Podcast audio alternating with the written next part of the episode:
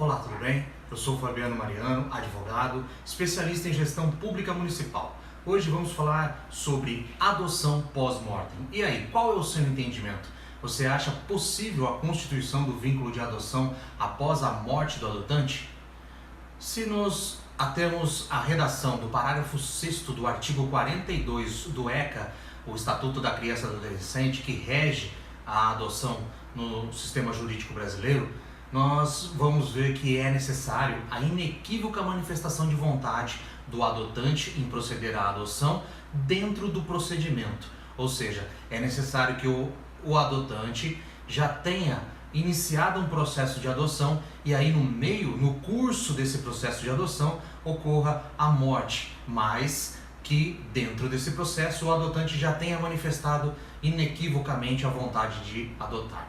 Porém, o entendimento jurisprudencial que uh, o STJ deu a essa disposição do ECA foi mais ampla. Né? Nós temos aí um julgado onde a ministra Nancy Andrick foi a relatora, onde ela ampliou esse entendimento, dizendo que não era necessário o processo estar em curso, mas que se houvesse essa manifestação inequívoca do adotante em vida, né, de fazer, de proceder à adoção, e que se os requisitos da filiação socioafetiva, que sejam a posse do estado de, do filho, né, esse tratamento do adotante como filho e que esse tratamento fosse público, então seria possível a, o deferimento da adoção pós-mortem. E esse entendimento vem sendo reiterado pelo Superior Tribunal de Justiça né? Nós temos aí vários julgados que entendem, né, que usam como paradigma esse julgado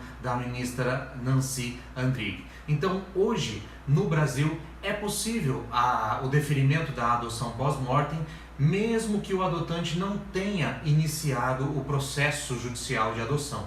Então, se ele manifestou em vida, se ele dava o tratamento ao adotante como filho, como que filho fosse, e que se esse tratamento era público, então é possível o reconhecimento do vínculo de adoção na via judicial. Esse, essa matéria ela é bastante atual, inclusive ela foi até é, objeto de questão na prova do último concurso de cartório de São Paulo, na segunda fase, na prova discursiva, ela foi uma das questões. Se era possível a adoção pós-mortem, mesmo sem o processo de adoção é, iniciado.